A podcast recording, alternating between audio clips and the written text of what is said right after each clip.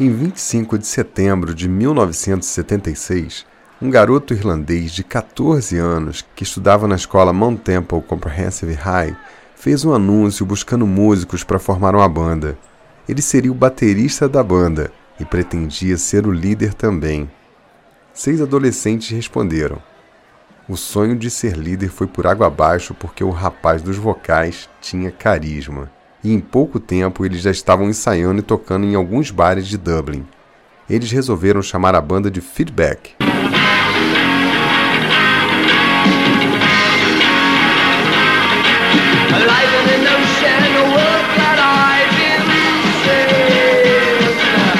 Eles eram bem fraquinhos, tinham pouco conhecimento musical e era ruim de ouvir, viu? Mas toda banda começa assim mesmo. E normalmente elas não vão para frente porque o pessoal não se entende, falta foco, falta química e principalmente se sujeitar a tocar muitas noites sem ganhar nada. Isso desestabilizava os garotos o tempo todo. Uma dúvida os perturbava: manter a carreira errante de músico ou cuidar dos estudos numa carreira supostamente mais segura. Tempos difíceis. Mas essa é a história da maioria das bandas. Ninguém nasce pronto, e é uma boa lembrança de que grandes times às vezes nascem sem jeito e vão se fazendo com o tempo. Tem que perseverar.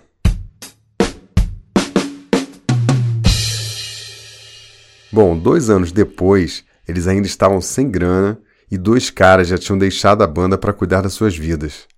E eles tinham mudado o nome da banda para The Hype, mas eles ainda não gostavam do nome e continuavam desconhecidos.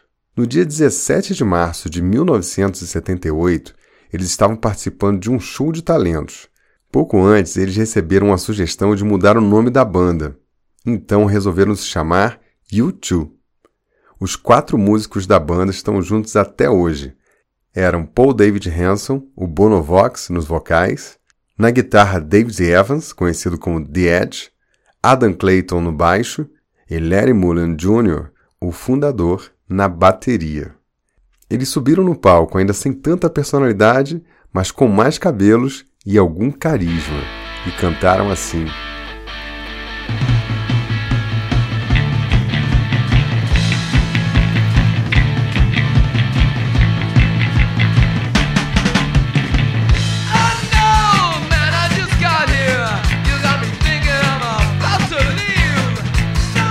Com essa música eles venceram o festival e ganharam um contrato com a CBS para gravar uma fita demo.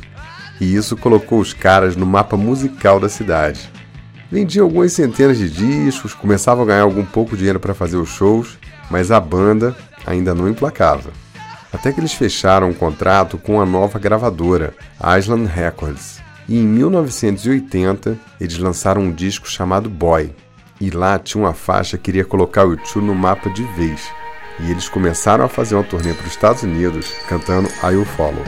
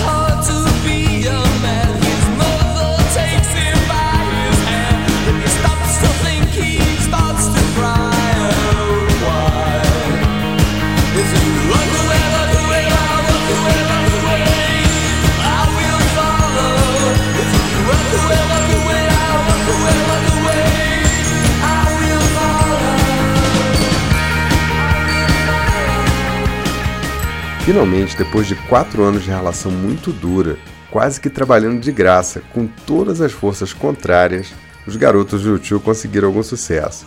Eles venceram uma etapa importante da jornada. Mas a gravadora estava ávida por novos sucessos e eles começaram a compor em ritmo frenético, chegaram a ter uma maleta cheia de composições furtadas. Imagina só que contratempo, hein? São as desventuras da vida. Eles lançaram o álbum October em 1981, com muitas músicas inspiradas na religiosidade do Bono. O álbum não foi muito bem recebido pela crítica, e a bem da verdade não trouxe nenhum hit marcante. Quase passou em branco na carreira do YouTube. Foi um tempo de vácuo e muitas indefinições. Eles precisavam se firmar, mas entre eles mesmos estavam divididos. Bonovox e The Edge pensaram em sair da banda. Eles não estavam tão seguros que seria uma boa continuar, e além disso, eles eram profundamente católicos. Faziam parte de uma seita cristã ortodoxa e estavam perturbados com o estilo de vida do mundo do rock and roll. Eles eram caras de muita ideologia, e isso estava corroendo a mente deles eram caminhos opostos e por meses eles ficaram nessa indefinição. Depois de muita reflexão, eles deixaram a seita de lado, mas continuaram religiosos, com mais moderação. Então canalizaram sua energia para uma cruzada contra a guerra e a intolerância e compuseram grandes canções. Até que em 1983 eles lançaram o disco War, com músicas que entraram para a história e definitivamente colocariam o Two entre as maiores bandas do mundo. Numa das músicas, eles criticavam o massacre ocorrido em 30 de janeiro de 1972, no conflito entre protestantes, católicos e o exército inglês, que matou 14 pessoas e feriu outras 26.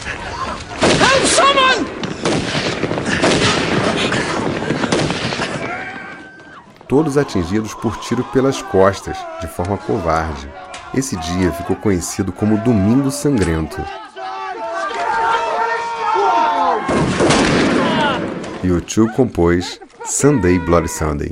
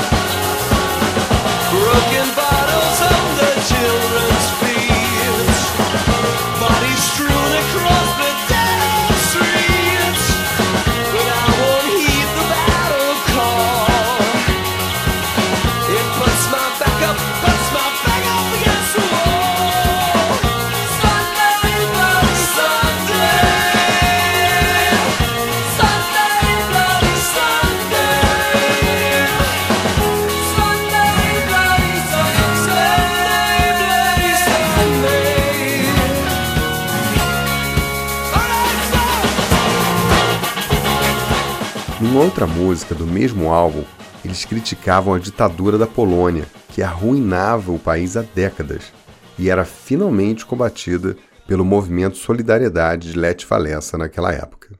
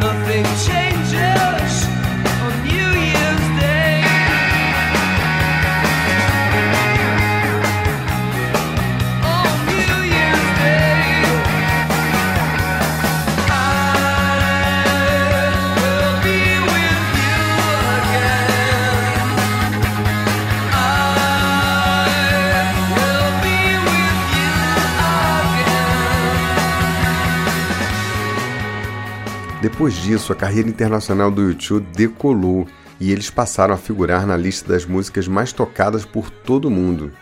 Eles criaram uma identidade com engajamento político e humanitário, e a banda não parava de crescer. Eles se tornaram um belíssimo time. O showbiz é feito de muitas mãos, e em torno do YouTube se juntaram empresários, artistas, engenheiros de som, produtores e uma rede de pessoas que tinham uma participação direta e indireta em tudo que eles faziam. Tudo ficou mais complexo.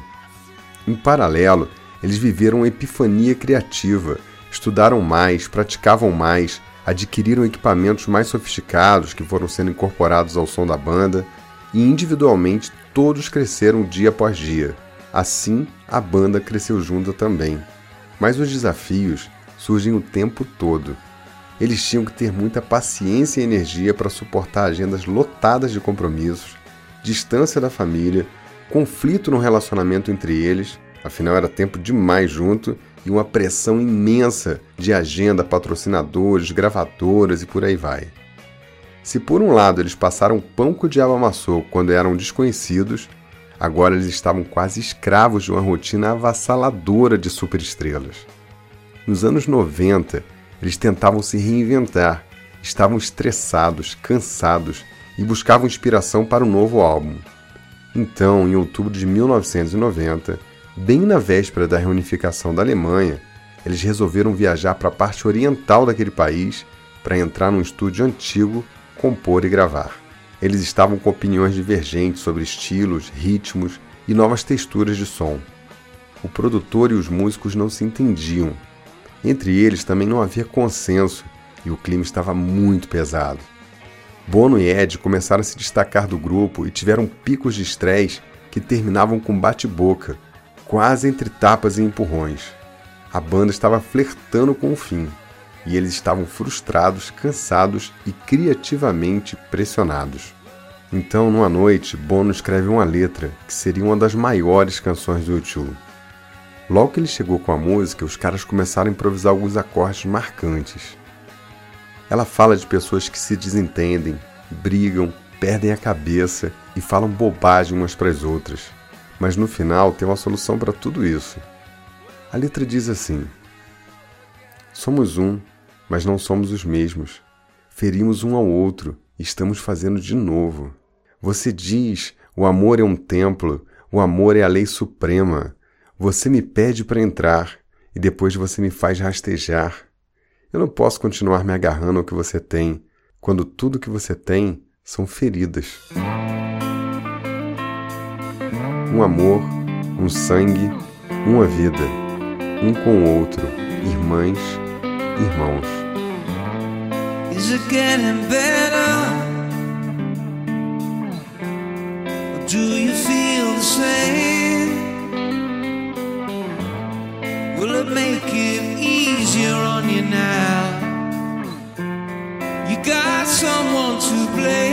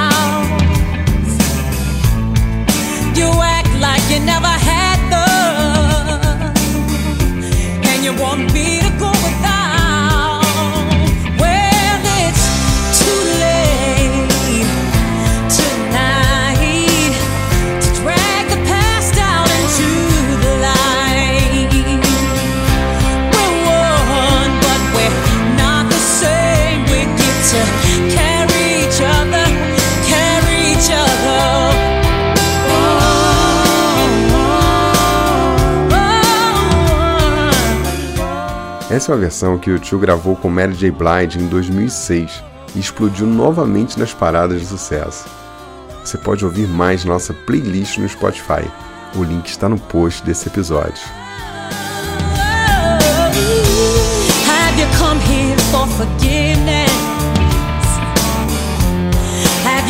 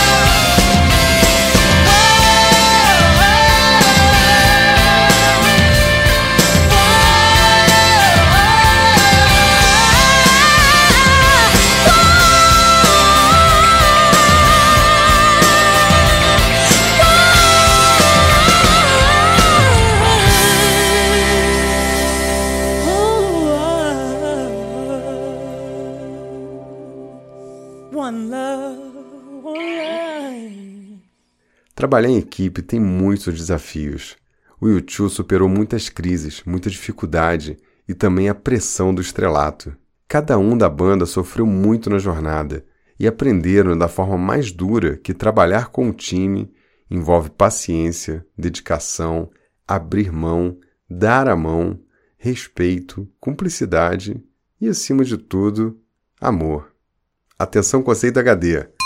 Se você é um profissional e quer ser grande, tem que aprender a trabalhar em equipe. Ninguém, ninguém faz nada sozinho. E trabalhar em equipe exige muito. Afinal, o inferno são os outros, não é mesmo? Se você quer trabalhar em equipe em alto nível, então eu vou te mostrar como nas práticas HD desse episódio.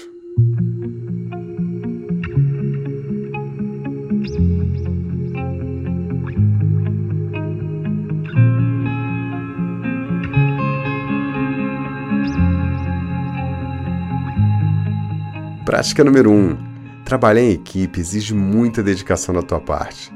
Então aí vai sete ações para você jogar em alto nível. Anote aí, hein? 1. Um, seja leal com as pessoas. Você pode gostar ou não de alguém que trabalha contigo, inclusive o seu chefe, mas respeitar e demonstrar que você será sempre justo e leal fortalece o time. 2. Respeite as diferenças. É a diversidade das pessoas que fortalece o time. É preciso ter talentos diferentes, olhares diferentes e cabeças diferentes fazendo as coisas. 3. Veja o lado bom das pessoas. No seu time ou na sua empresa há sempre gente de todo tipo. Todos têm uma história especial, uma habilidade ou uma marca que o faz único. Que tal se você descobrir, hein? 4. Não tente resolver tudo sozinho, busque ajuda. Fale abertamente daquilo que você não é bom e com certeza alguém vai estender a mão para te ajudar. E não se esqueça de ajudar quando chegar a sua vez. 5. Levante as pessoas. Sempre vai haver alguém abatido e com moral baixo no time. Eventualmente você vai encontrar até alguém jogando contra, puxando para trás. Não importa se você é ou não é o líder dessa pessoa. Seja um elemento conciliador. Jogue para o time. Levante essa pessoa. 6. Seja leal à causa da sua empresa. A única coisa que realmente une pessoas diferentes é um objetivo comum, principalmente se for com valores comuns. Procure entender os valores da sua empresa e se alinhe com isso. 7. O todo é maior do que você. Toda vez que você achar que você é mais importante do que o time inteiro, pode ter certeza que você é o problema. Quando você tem consciência de que o time tem que estar em primeiro lugar, você muda, suas ações mudam e com isso o time muda. Atenção conceito HD. Os maiores profissionais têm a consciência de que eles devem servir. Deixam de lado o orgulho, a razão e a vaidade e procuram agir com valores elevados, como transparência, respeito, confiança e até amor. Prática número 2. Quando eu vejo as pessoas que jogam bem em equipe, é muito fácil identificar o que elas têm de especial. Sabe o que é? O propósito, a causa. Atenção, conceito HD. Pessoas que mantêm propósitos mais elevados têm mais facilidade de dedicar o seu tempo e suas ações em favor das outras pessoas. Já as pessoas com propósitos mais rasos pensam mais em si mesmas e não estão muito preocupadas com os outros. Essa máxima se aplica a qualquer área das nossas vidas e da nossa sociedade, inclusive no trabalho. Se você quer realmente trabalhar bem em equipe, é importante pensar no que move você. E fazendo essa reflexão, responda uma pergunta: qual causa vai mover você daqui para frente? E aí, pessoa, será que você consegue fazer essas práticas? Agora é só fazer aquela coisa que transforma. Fazer.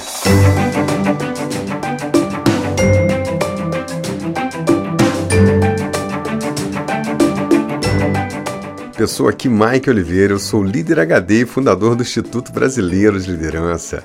Esse podcast é um dos conteúdos que eu faço para você. No site liderhd.com tem muito mais. Nesse episódio eu te contei um pouco da história do YouTube e como eles passaram por alguns maus pedaços para trabalhar em equipe e ter sucesso. Mas no curso Profissional HD eu te mostro como. Um curso incrível para você dominar os fundamentos do que faz um profissional excepcional. Você vai ter insights, fazer reflexões profundas e práticas para você incorporar no seu dia a dia. Você vai construir um mapa para encontrar o seu êxito profissional. Já pensou, hein? O curso é 100% online. Você pode fazer a qualquer tempo e qualquer hora. Você pode assistir de qualquer dispositivo que tem internet, inclusive no seu celular. As vagas são limitadas e o valor do curso nesta semana tá um arraso. O link para você comprar está no post desse episódio ou direto lá no site liderhd.com. Vai lá porque está imperdível.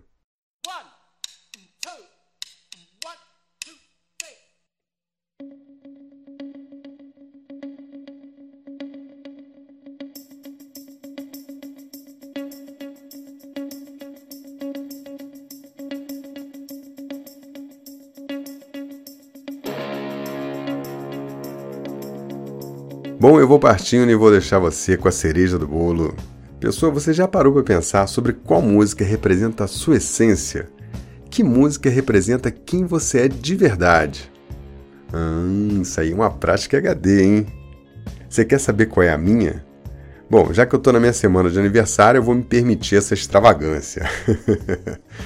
o YouTube tem muitas músicas incríveis e tem uma que fala de jornada, busca e de elevação não é exatamente a letra dela, mas a ideia dela, o espírito dela me representa. Dentre outras coisas, a letra diz assim: Eu escalei as montanhas mais altas, eu corri através dos campos, só para estar com você. Eu corri, eu rastejei, eu escalei esses muros da cidade, só para estar com você. Mas eu ainda não encontrei o que eu estou procurando. Eu falei a língua dos anjos, eu segurei na mão do demônio. Era quente durante a noite e eu estava frio como uma pedra. Mas eu ainda não encontrei o que eu estou procurando. Eu acredito que o reino está vindo. Todas as cores vão se juntar numa só. Mas eu ainda estou correndo.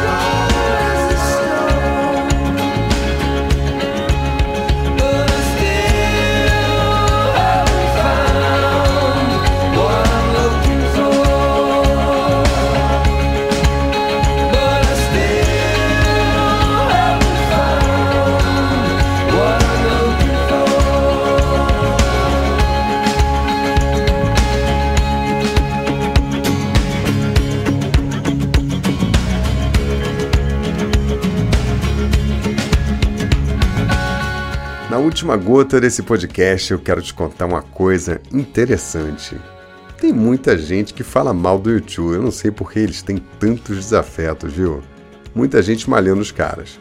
Mas veja bem, hoje eles estão entre as maiores bandas da história da música. Ainda fazem um sucesso estrondoso e são bastante engajados com causas políticas e sociais.